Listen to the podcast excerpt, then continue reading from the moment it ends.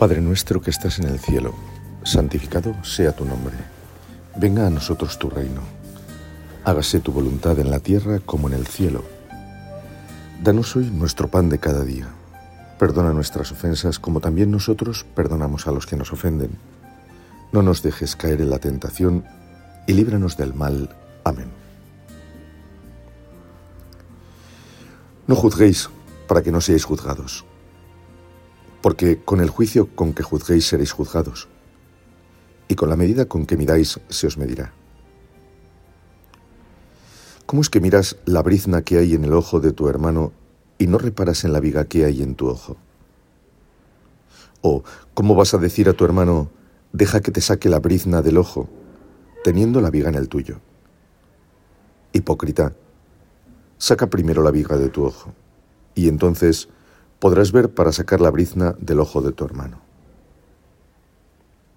No deis a los perros lo que es santo, ni echéis vuestras perlas delante de los puercos, no sea que las pisoteen con sus patas y después, volviéndose, os despedacen.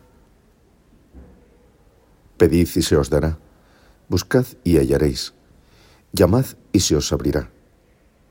Porque todo el que pide recibe, el que busca a ella, y al que llama se le abrirá. ¿O hay acaso alguno entre vosotros que al hijo que le pide pan le dé una piedra? ¿O si le pide un pez le dé una culebra? Pues si vosotros, siendo malos, sabéis dar cosas buenas a vuestros hijos, cuanto más vuestro Padre que está en los cielos dará cosas buenas a los que se las pidan. Por tanto, todo cuanto queréis que os hagan los hombres, hacedselo también vosotros a ellos, porque esta es la ley y los profetas. Este Evangelio de San Mateo nos pone ante una de las líneas madre del Evangelio.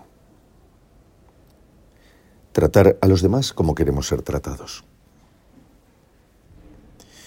En estos ratos de oración, de meditación que estamos teniendo, algunas veces nos hemos adentrado en aspectos sacramentales, teologales, litúrgicos, pero estos versículos tienen un marcado carácter moral y nos llevan también a una realización práctica del Evangelio en nuestras vidas. Y esto es bueno. Y poder contar con esta luz nos ayuda, sin duda alguna.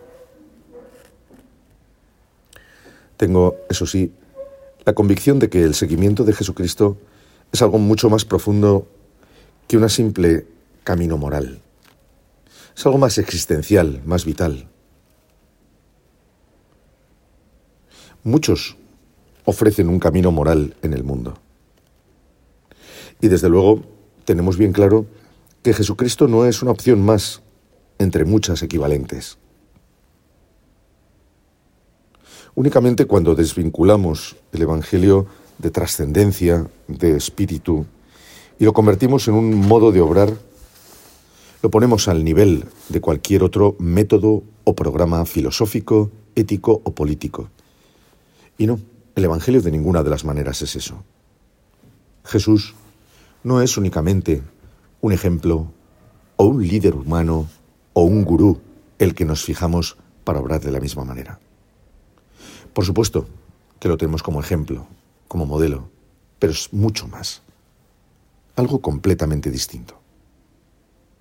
La fe católica es mucho más profunda, enriquecedora y verdadera. Pero es evidente también que conlleva una forma determinada de vivir. Fruto y consecuencia de una configuración con Cristo. ¿A qué me refiero al decir fruto y consecuencia? Voy a tratar de explicarme. Me parece muy importante y necesario conocer la dinámica propia de la conversión del ser humano a Dios. Es necesario conocerla para poder sacarle todo su jugo, si vale la pena o si se puede hablar así. Y a veces ocurre que queremos comenzar por el último de los pasos. Tratar de vivir lo que el Evangelio nos propone no es fácil a pura fuerza de voluntad. De hecho, y en algunos casos, es imposible para el ser humano. La dinámica es muy distinta. Se trata, en primer lugar, de buscar a Dios. Y cualquiera de los que me escucháis podéis decir, hombre, pero Dios ya está presente en nuestras vidas. Sí, ciertamente. También lo estaba presente en la vida de Cristo de una manera pues muchísimo más profunda, ontológica y real que en cualquiera de los casos de los que nos encontramos en este momento rezando. Cristo estaba unido plenamente al Padre Dios porque Él mismo era Dios. Pero Él se iba a la montaña o al desierto para buscar a Dios, para encontrarse con Él. ¿Y por qué lo hacía?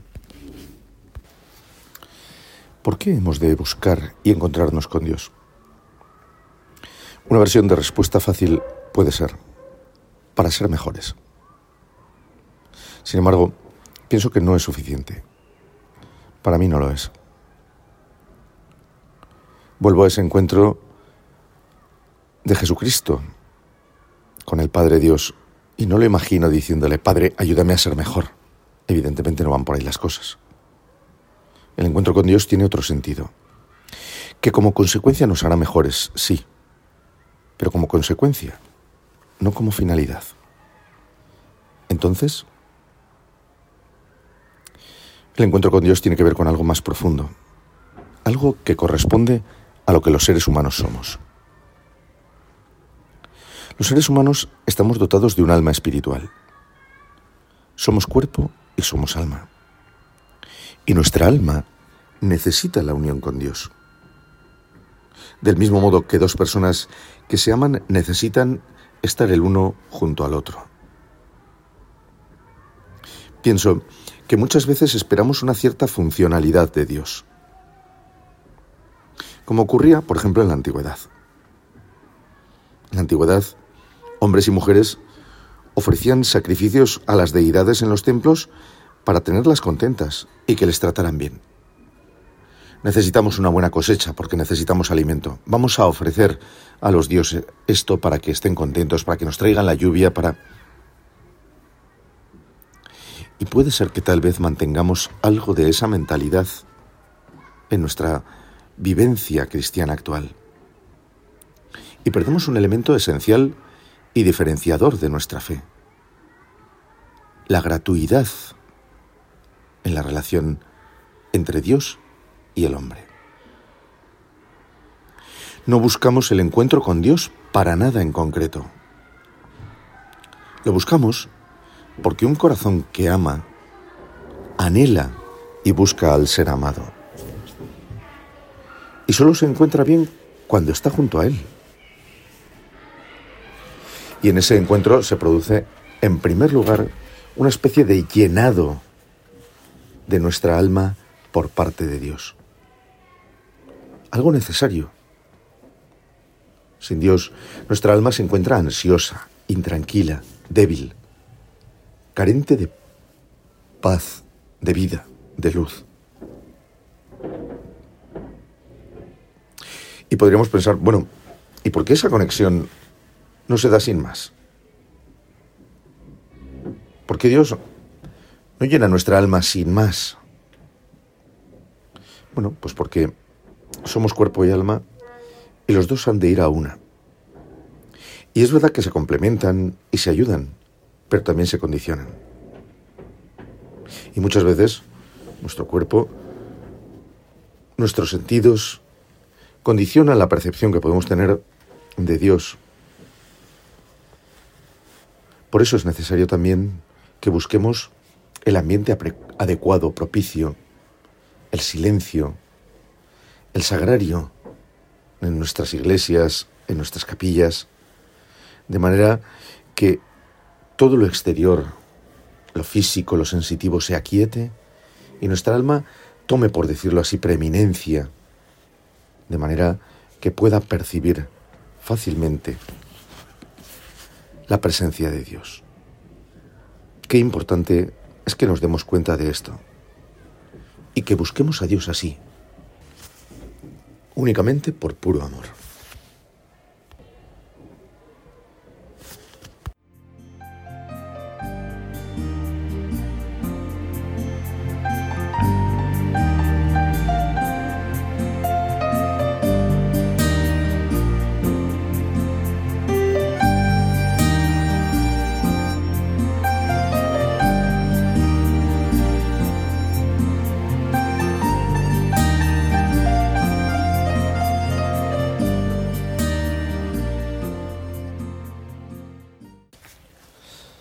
Encuentro con Dios nos llena de Él.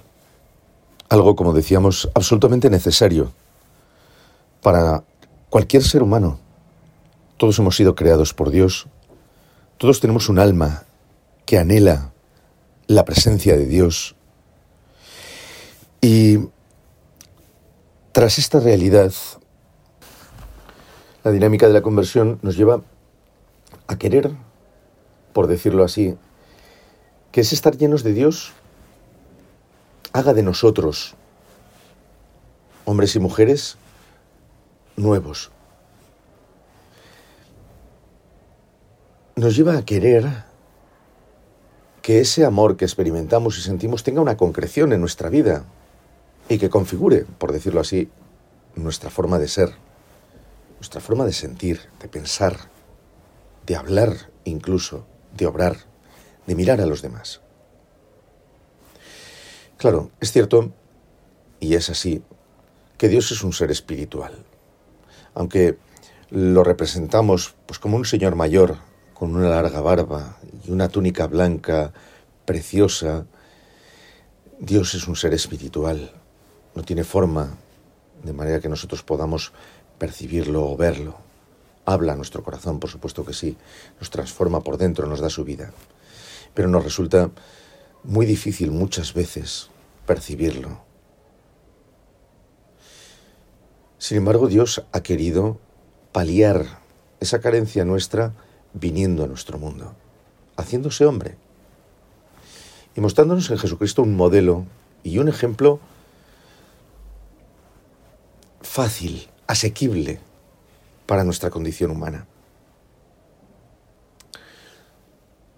Todo ese anhelo que tenemos de ser como Dios, de querer ser santos, perfectos como nuestro Padre Dios es perfecto, anhelo fruto del encuentro con el amor de Dios, lo realizamos en la medida en que vamos configurándonos con Jesucristo. Evidentemente, la idea de configurarnos con el Señor, de tener los sentimientos del Señor, no es algo mío. Un tal Pablo, Pablo de Tarso, la tiene muchísimo antes que yo y de una manera mucho más profunda, sin duda alguna. Pero esa idea de tener los sentimientos de Cristo es una exhortación que me gusta mucho. De hecho, fue, lo recuerdo muy bien, el leitmotiv de los días en torno a mi ordenación sacerdotal. Esos días previos en los que uno aprovecha para irse de retiro a un monasterio, desconectar del mundo y centrarse en el Señor. Tener los mismos sentimientos de Cristo, pensar como Él, obrar como Él, y por lo tanto poder vivir el Evangelio con fuerza en lo concreto de nuestra vida. Nos enfrentamos, no obstante, a un problemilla. Me parece que en nuestra sociedad occidental, en nuestra tierra también, de una manera muy especial, conocemos muy poco al Señor. Además, solemos tener la tendencia de cuando leemos el Evangelio, cosa muy buena que hemos de hacer todos en nuestra casa, además de escucharlo en la celebración dominical o en la misa de cada día, tenemos el problema, como digo, de cuando leemos el Evangelio, pasar demasiado rápidamente del texto, de la palabra, a nuestra propia vida. No digo que no haya que hacerlo, porque es verdad que al final es nuestra vida la que tiene que caminar por las sendas del Evangelio, pero, hombre, nos olvidamos de contemplar al Señor. Estos días atrás he estado escuchando un audiolibro en el que un periodista norteamericano entrevista al Papa Benedicto en torno al momento de su histórica renuncia. Una vez que ha dejado la sede de Pedro y es Papa emérito, este periodista le va preguntando pues, acerca de, por qué tomó esa decisión, de todo lo relativo a esa circunstancia, pero también le va preguntando acerca de su vida. Y el Papa Benedicto habla de su vida y me llama la atención que ya desde muy joven comprende la necesidad de profundizar en los temas de estudio. Sabemos que el Papa Benedicto es un hombre tremendamente intelectual, catedrático, profesor, lector con una vastísima cultura, teólogo, evidentemente. Pero él, desde muy joven, necesita la siente la necesidad de profundizar en los temas de estudio. Claro, el Evangelio no son temas de estudio. Jesucristo no es un tema de estudio. Podemos estudiarlo, lógicamente, pero la necesidad de profundizar en Él, en su persona y en el Evangelio, está presente en nuestras vidas. La necesidad, el deseo de adentrarnos en su persona, en sus sentimientos, en su pensamiento, en su voluntad. La necesidad de leer y meditar el Evangelio, coger un pequeño texto y darle vueltas una y otra vez, y que nos lleve a pensar en este aspecto de nuestra vida, en este otro, que nos lleve a conocer mejor a Jesucristo, rumiar una y otra vez las palabras del Evangelio. Cuando el Señor acoge a esa mujer pecadora y se pone a hacer signos en el suelo. Cuando el Señor envía a sus apóstoles o cuando sube al monte para orar. De una manera muy especial cuando el Señor pronuncia ese discurso de la última cena en el Evangelio de San Juan o cuando expresa su angustia en el monte de Getsemaní. Sus palabras durante la pasión,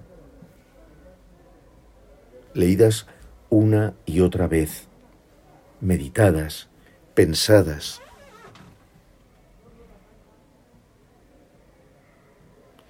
Necesidad de profundizar en la persona, en la mente, en el corazón de Jesús.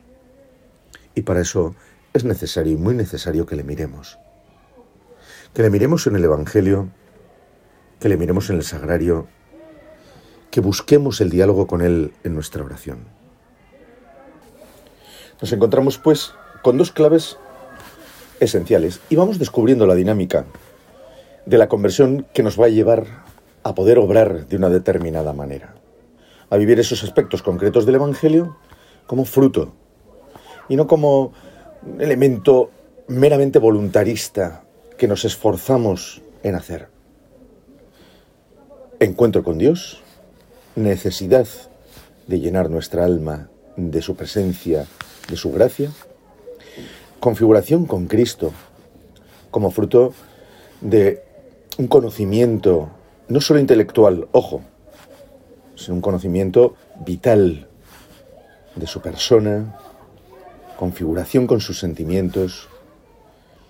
Y en tercer lugar, evidentemente, bueno, pues la respuesta de nuestra persona completa a todo esto. La respuesta en la que, por supuesto, se incluye nuestro esfuerzo y nuestra voluntad cuando encontramos que hay actitudes en nuestra vida que no cuadran o que chocan frontalmente con el Evangelio o con la voluntad del Padre Dios. Pero daros cuenta de que es el tercer elemento. Sin los otros, este no será vivido en un sentido verdaderamente cristiano, de seguidores de Jesucristo. El Evangelio que hemos escuchado al comenzar esta meditación nos pone ante diversas realidades de nuestra vida concreta. Nos habla de juicio, nos habla de ayuda a los demás, nos habla de reconocimiento de nuestra propia limitación, nos habla de petición, nos habla también de buscar obrar para con los demás del modo que queremos que se obre para con nosotros.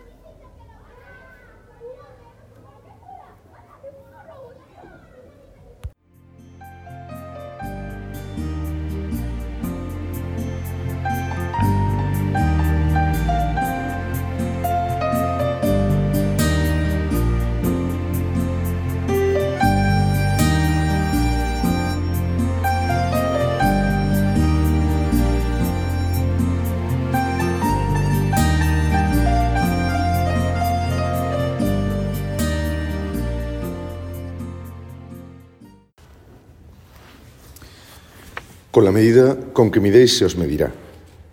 ¿Cuántas veces oímos y repetimos esta máxima?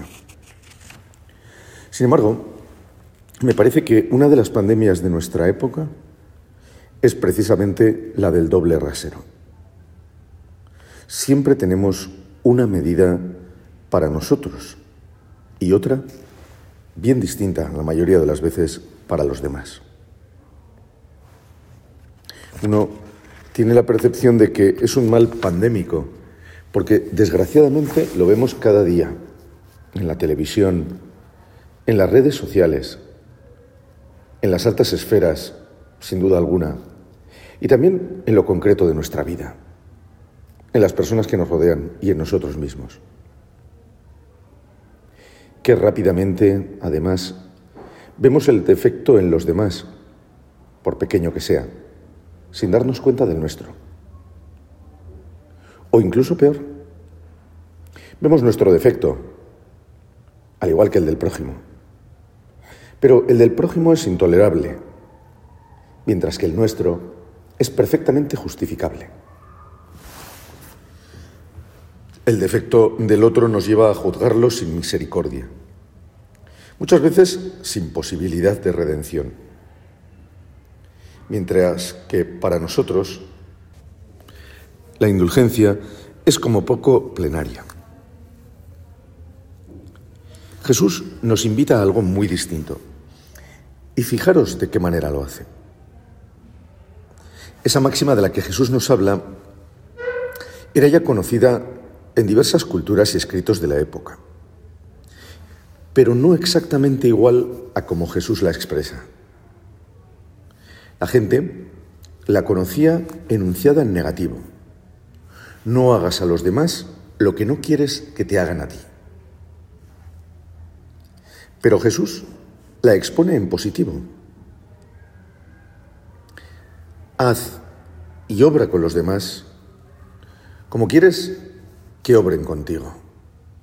Haz a los demás lo que quieras para ti. En realidad, esto supone una exigencia mucho mayor. Supone una actitud muy distinta. Lo que desees para ti, hazlo a los demás. Implica una actitud hacia afuera, activa, generosa, de darse, de ser, por decirlo así, el motor del bien. Y es cierto que es más exigente para nosotros. Pero es igualmente cierto que nosotros contamos con un plus, que es la gracia de Dios, que actúa verdaderamente en nosotros. Lo hace en el plano ontológico, al configurarnos con Cristo, como veíamos antes. Y lo hace en el plano práctico, al contar con su ejemplo y enseñanza evangélica. Claro, la conjunción de todos estos elementos nos pone ante una verdad que en este mundo puede sonar un poco rara, incluso, bueno, pues se puede malentender o puede sonar como muy radical, pero que es cierta. Se trata de la superioridad de la vida cristiana ante cualquier otra forma de vivir. No superioridad porque seamos mejores o... No, somos pequeños y limitados y tenemos muchos defectos y no siempre lo conseguimos. Superioridad porque vivir de esta manera, vivir como discípulos de Jesucristo, unidos a Él por el bautismo, vivir como hijos de Dios, esa forma de vivir es más plena, es mejor y tiene mejores consecuencias para el mundo. Sí, la vida cristiana es mejor para nosotros, para los demás, para el mundo. Porque no solo plantea una praxis para con el prójimo más plena, más perfecta, sino que otorga a los hombres los recursos necesarios para vivirla. No se trata de una utopía del pensamiento. Dios nos propone un camino, el del Evangelio, el de vivir su voluntad. Y nos da todo aquello que necesitamos para poder llevarlo adelante. Lo ha hecho al redimirnos en Cristo, lo ha hecho al darnos su Espíritu y lo hace de manera concreta cuando recibimos su gracia de tantas maneras. Gracia que nos capacita para elegir siempre y libremente el bien. Para los demás y para nosotros. Esto, vivido y actuado de manera recíproca, genera una realidad distinta. Hombres y mujeres nuevos, un mundo nuevo y, por supuesto, una sociedad renovada, sobre valores ciertos, certeros y fundamentales. Pienso además que esta forma de plantear las cosas de Jesús en positivo genera también una nueva percepción de lo que es la Iglesia. Muchas veces y muchas personas tienen la sensación de que lo que la Iglesia nos propone, para lo que la Iglesia está en el mundo, es para cortar las alas de la libertad del hombre. Nada más contrario a la realidad. Pero no podemos negar que muchas veces tal vez no hemos sabido proponer las cosas en el mismo o con las mismas características que Jesús lo hace. Si ponemos en lo negativo, en la negación, el énfasis, de alguna manera generamos una pequeña barrera. Aunque sea buena y positiva, y es verdad que tenemos que tener muy claro que hay cosas que no.